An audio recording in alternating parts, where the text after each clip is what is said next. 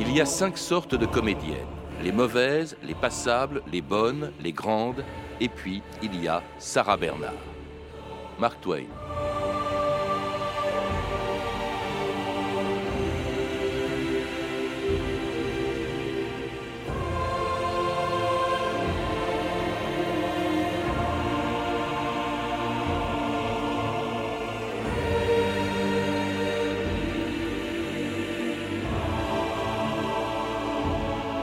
2000 ans d'histoire.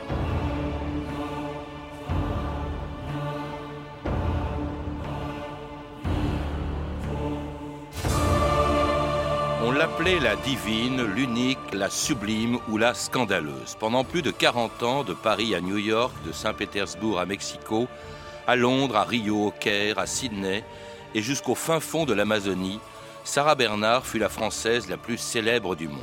Une star avant la lettre, avec ses caprices, ses innombrables amants et son excentricité. Dormant dans un cercueil entouré d'animaux sauvages, un lynx, un guépard ou des caméléons, elle n'a jamais cessé de jouer les plus grands rôles du répertoire, même après l'amputation de sa jambe droite, quand en 1915, le jeune Sacha Guitry avait fait de Sarah Bernard l'héroïne de son premier film. Elle avait 72 ans ce jour-là. Elle vivait depuis 50 ans avec un seul poumon, depuis 30 ans avec un seul rein, et depuis 15 jours, hélas, avec une seule jambe. Ce jour-là, elle venait de mettre pour la première et pour la dernière fois d'ailleurs la jambe articulée qu'elle s'était fait faire. Et elle préparait une dernière tournée en Amérique. Et désormais, on l'a portée de ville en ville. D'ailleurs, elle a toujours été portée en triomphe. Voici dans celle qui fit dix fois le tour du monde en récitant des vers. Allons-nous-en par l'Autriche, nous aurons l'aube à nos fronts. Je serai grand et toi riche, puisque nous nous aimerons. Allons-nous-en par la terre, sur nos deux chevaux charmants, dans l'azur, dans le mystère, dans les éblouissements. Nous entrerons à l'auberge et nous ferons l'hôtelier de ton sourire de vierge, de mon bonjour d'écolier. Tu seras dame et moi comte, viens, mon cœur s'épanouit. Viens, nos chantons se aux étoiles de la nuit. Hélène Tirchamp, bonjour. Bonjour. Vous venez de publier aux éditions Télémac une biographie de Sarah Bernard que l'on vient d'entendre réciter en 1915 un poème de Victor Hugo qui appelait Sarah Bernard la voix d'or. Vous, dans votre livre, vous rappelez que c'est une star, c'était une star avant la lettre, et même, dites-vous, le premier monstre sacré du spectacle vivant. Oui, c'est Jean Cocteau qui a inventé cette expression pour elle. Jean Cocteau, euh, qui était plutôt euh, porté sur les amours masculines, était l'amant d'Édouard de Max, qui était un des comédiens euh, de la troupe de Sarah Bernard. Et quand il a vu jouer, et tout à fait l'antithèse de Sarah Bernard physiquement, il était petit, n'était pas très beau, tiré à quatre épingles. Et quand il a vu jouer Édouard de Max et Sarah Bernard, il a dit ce sont les deux monstres sacrés de l'histoire du théâtre. Ah oui, mais elle a fasciné de, grands, de, grands auteurs. Je citais Victor Hugo qui parlait mm. d'une voix d'or et qui, d'ailleurs, un jour, écoutant Sarah Bernard euh, jouer dans Hernani, disait Pendant que le public vous applaudissait, j'ai pleuré. Cette larme que vous avez fait couler est à vous et je la mets à vos pieds. C'est assez extraordinaire, cet hommage. Oui, il faut ajouter que Victor Hugo a joint le geste à la parole parce qu'il lui a offert aussi une larme de oui, en diamant. autre chose, oui. Et puis, et puis c'était également un de ses amants. On en, reparlera. Alors, cela dit, une, la plus grande, disait-il, des comédiennes de son temps, et pourtant avec des débuts très difficiles. Vous vous rappelez que elle est poussée à faire du théâtre par sa mère, et aussi d'ailleurs par un amant de sa mère qui était le duc de Morny, le numéro 2 du Second Empire, le bras droit de Napoléon III. Euh, et puis, euh, elle entre ainsi, grâce à ce soutien au conservatoire, puis à la comédie française à l'âge de 18 euh, ans, puis elle en est chassée deux ans plus tard. Oui, mais il faut dire que Sarah Bernard a appris le français très tard.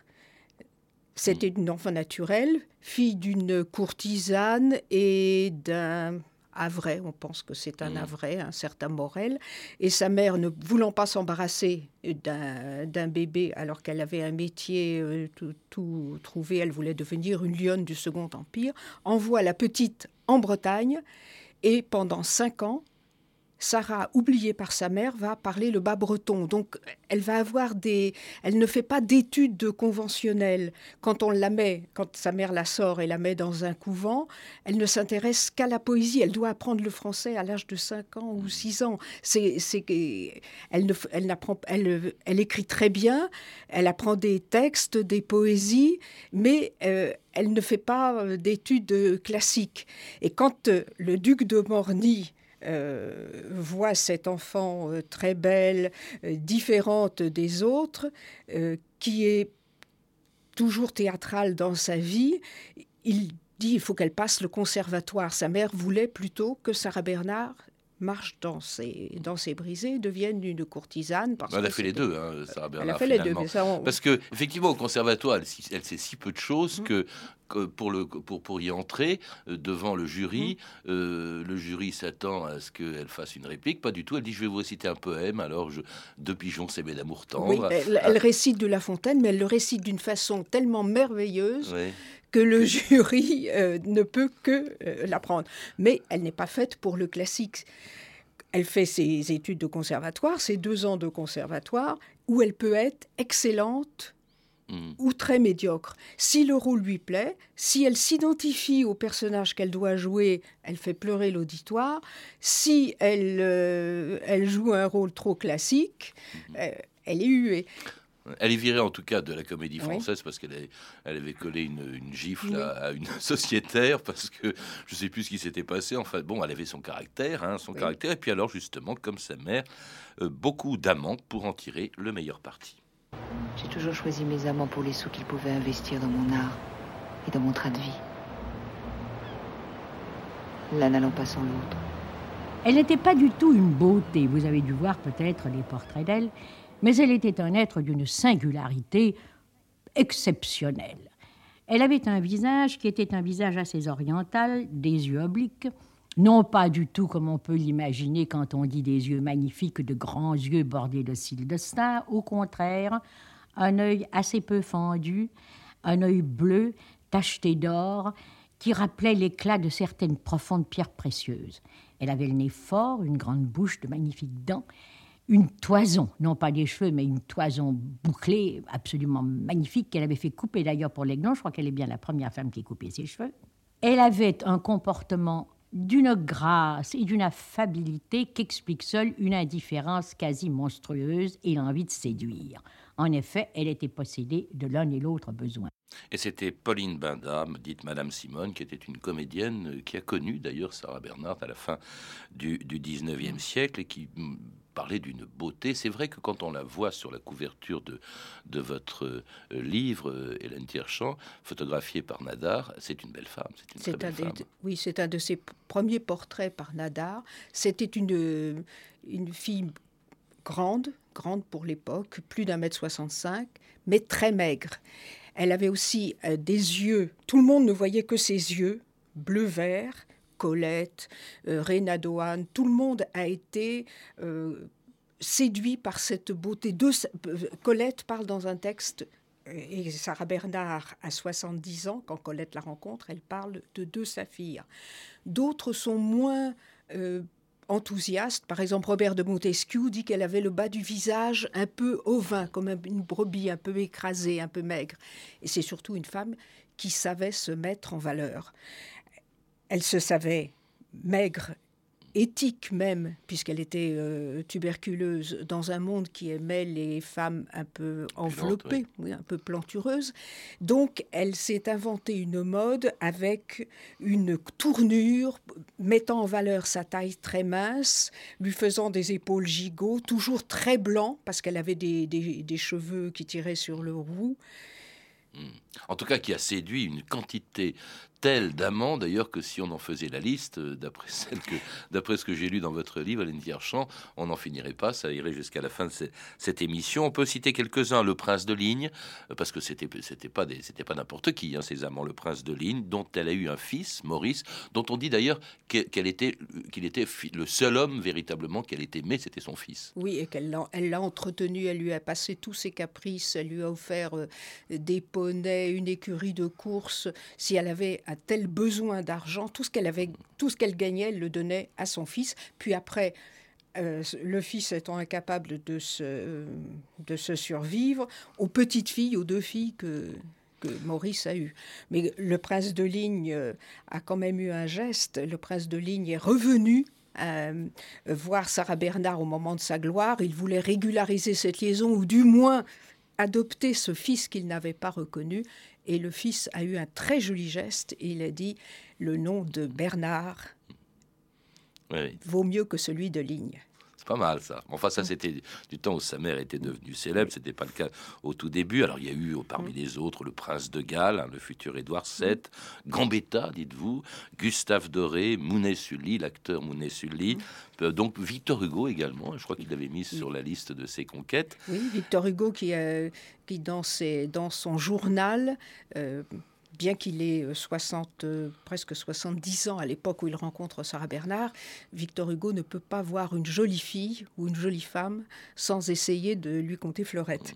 Et dans son journal, euh, quand elle répète Ruy Blas ou quand elle joue Hernani, pour ne pas que Madame Hugo ou Juliette Drouet tombent sur les, frasques de Monsieur, Hugo fait des, des, un espèce de code chaque fois qu'il rencontre Sarah Bernard, ou il écrit en espagnol Baiser des Pocas. Ou... Hugo, donc, euh, qui avait quand même 50 ans de plus qu'elle à, cette époque-là. Et puis alors, euh, évidemment, tout le monde euh, était fasciné par les amours de Sarah Bernard.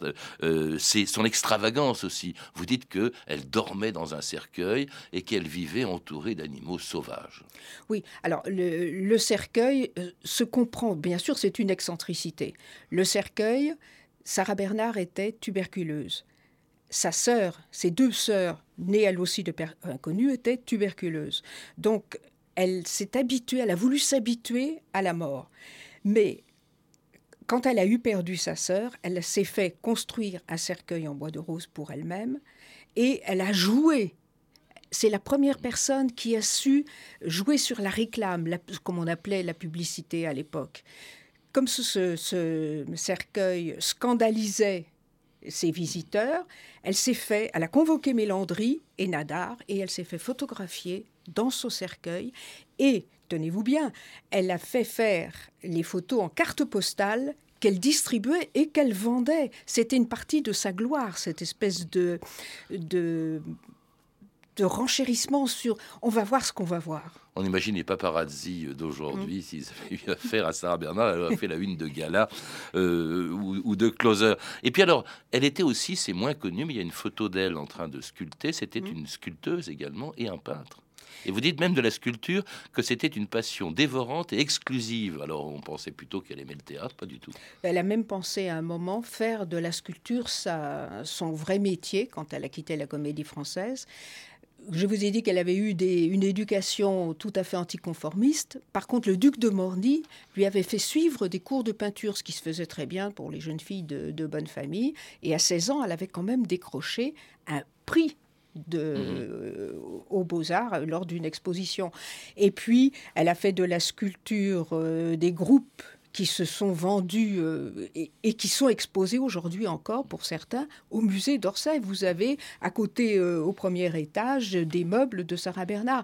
Elle a écrit aussi, il faut penser, elle a écrit ses mémoires, elle a écrit des pièces de théâtre, elle a écrit son aventure en montgolfière parce qu'elle a mmh. voulu faire un voyage en montgolfière qui est absolument euh, magnifique, plein d'humour, plein de sensualité. C'était une femme gourmande de la vie. Tout ce qu'elle voyait, il fallait qu'elle le, touche. Et d'ailleurs, elle faisait l'admiration d'un Zola qui parlait de cumul des talents.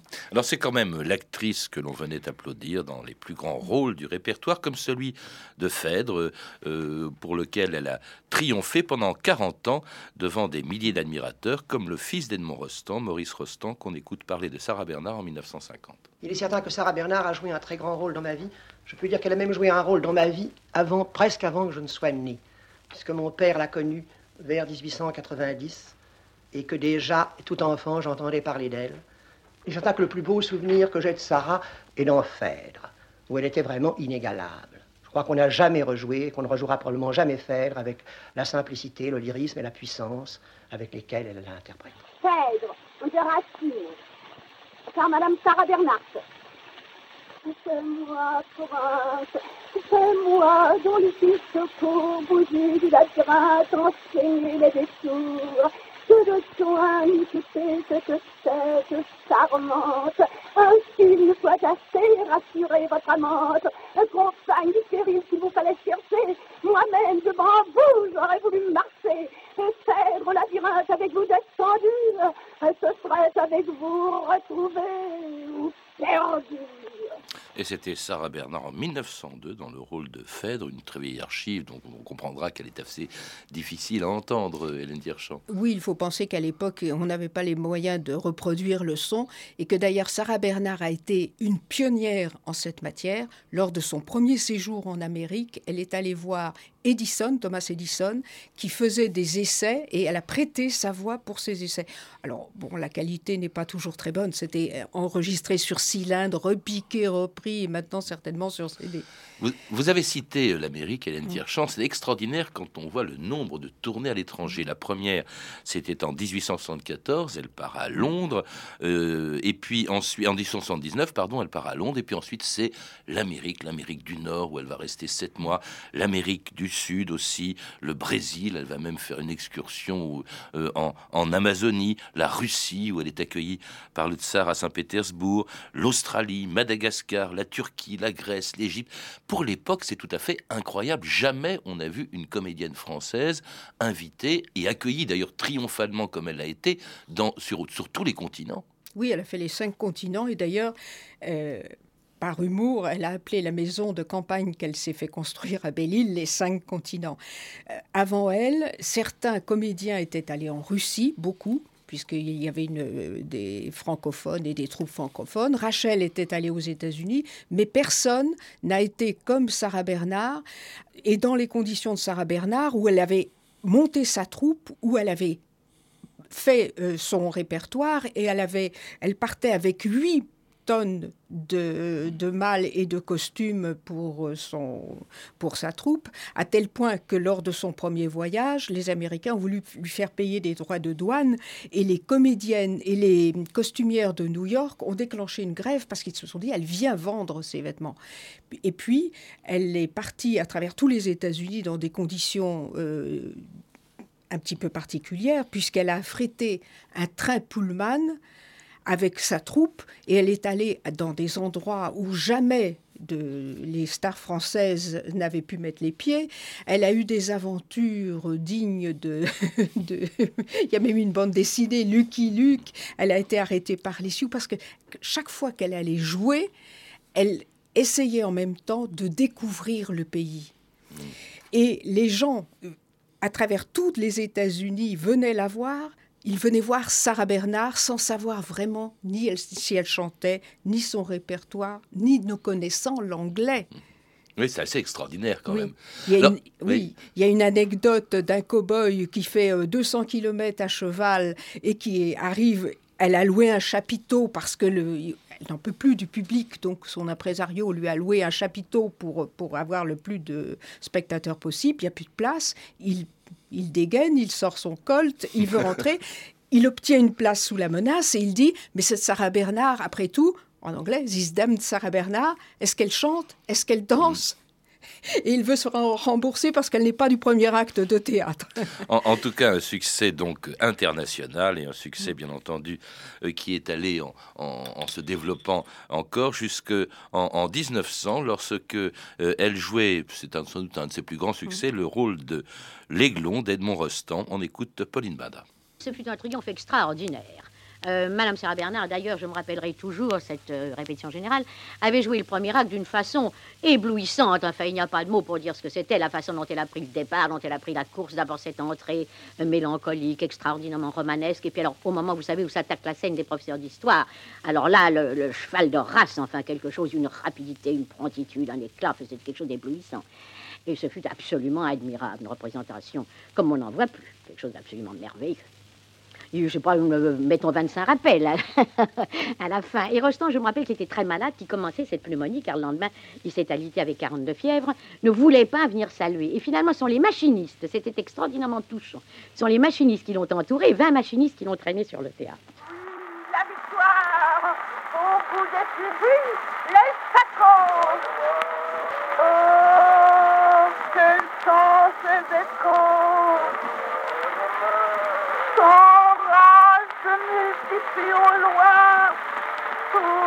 hjelp, Alors je ne sais pas, Hélène Tierchamp, si la voix de Sarah Bernard a autant, autant, autant de succès aujourd'hui qu'en 1900 quand elle jouait l'aiglon. Vous dites qu'à l'époque, elle était à l'apogée de son art.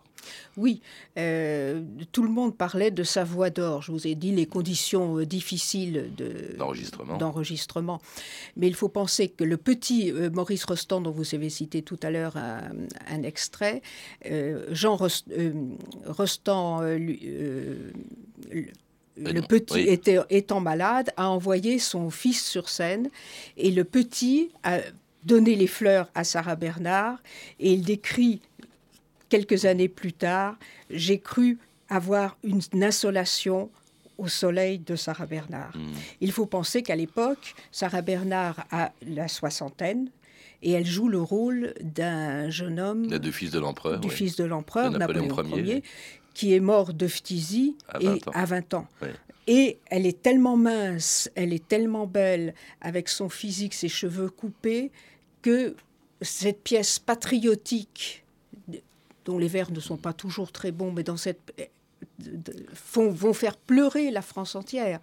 Et Sarah Bernard va surfer sur le, succès parce que je vous ai dit qu'elle aime beaucoup la réclame. Elle va développer des, des savons euh, à la violette, euh, c'est presque les, les t-shirts, tous les produits dérivés. Il y aura des meringues, des menus spéciaux de Sarah Bernard et le monde entier va inviter Sarah Bernard à jouer l'aiglon. Parce qu'elle est dans son théâtre. On n'a pas parlé, vous en parlez longuement dans votre livre, de la directrice d'un théâtre. Elle a loué déjà des, mmh. théâtres et là, euh, elle, se trouve au Théâtre des Nations, place du mmh. Châtelet, l'actuel euh, théâtre de la ville, et c'est son théâtre. Oui, Sarah Bernard n'a jamais pu, c'est une euh, personne qui est une rebelle, une rebelle dans l'âme, très indépendante. Donc chaque fois qu'elle est sous les ordres des directeurs de théâtre, il y a un moment où ça casse.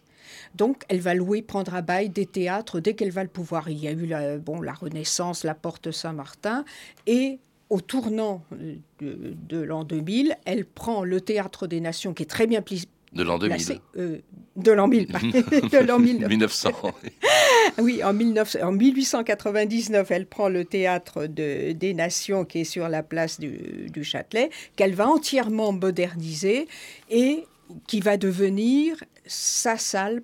Elle prend un bail de 25 ans quand même. Une femme infatigable, elle n'a jamais assez de jouer, simplement pour aller de temps en temps quand même changer d'air à Belle-Île, hein, cette maison qu'elle a extraordinaire qu'elle avait, qu'elle avait achetée à Belle-Île, mais elle n'arrête pas, malgré sa maladie, elle était très tôt euh, euh, tuberculeuse et elle a même été obligée, je crois que c'est une tuberculose osseuse, de se faire amputer de la jambe droite en 1915, mais sans s'arrêter pour autant euh, d'être en pleine activité, puisque c'était en pleine guerre et pendant laquelle elle s'engageait, euh, au, comment dirais-je, pour soutenir le, moral des, troupes euh, avec des poèmes très anti-allemands comme celui-ci, enregistré en 1916. Ils ont souillé de sang les pages de l'histoire, trahissant le serment, déchirant les traités, ont fait reculer d'un pan d'humanité jusqu'au seuil oublié des heures les plus noires.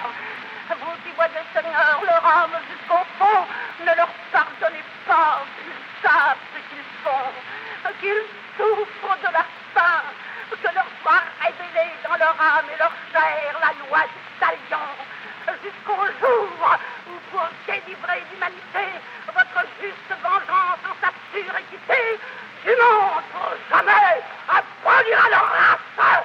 Vous qui voyez, Seigneur, leur âme jusqu'au fond, ne leur pardonnez pas. Ils savent ce qu'ils font. La violence de Sarah Bernard dans ce poème très anti-allemand. Évidemment, on était pendant la guerre. On n'a pas parlé de la femme engagée qu'elle était. Enfin, vous en parlez vous dans votre livre, on n'a pas encore parlé. Et, depuis longtemps, non seulement bien avant cette guerre où, où euh, elle a transformé son théâtre en, infirmerie ou en hôpital, mais très tôt, c'est une femme très engagée oui, ben, il faut dire que je, fais quand même une petite parenthèse pour les Allemands. En 1870, elle a subi la guerre déjà avec les Prussiens, qui ont bombardé son théâtre de l'Odéon, qu'elle avait transformé en ambulance pour les soldats blessés. Elle ne leur a jamais pardonné. Alors, femme engagée depuis le début. Euh, femme qui j'aime bien puisque nous sommes en, cette journée des femmes, c'était une femme qui a pris euh, des positions euh, pour, contre la peine de mort. Pour euh, les, les communards, pour Louise Michel, dont on a vu elle a on a parlé dans cette émission la semaine dernière. Et qui est euh, Louise Michel, qu'elle avait vu souffrir donc en 1870. Quand elle est revenue de déportation, Sarah Bernard lui a donné de l'argent. Elles se sont écrites, elles se sont euh, vues. Sarah Bernard allait la voir euh, à Londres jusqu'à ce que Louise Michel meure. Sarah Bernard a pris, s'est engagée dans le combat pour les Dreyfusards. Sarah Bernard a pris position au moment du droit de vote des femmes. Sarah Bernard a toujours été une personne qui, euh, qui ne pouvait pas voir une injustice. Mm. Et elle a écrit à Zola, elle a soutenu le combat de Zola au nom de l'éternelle justice.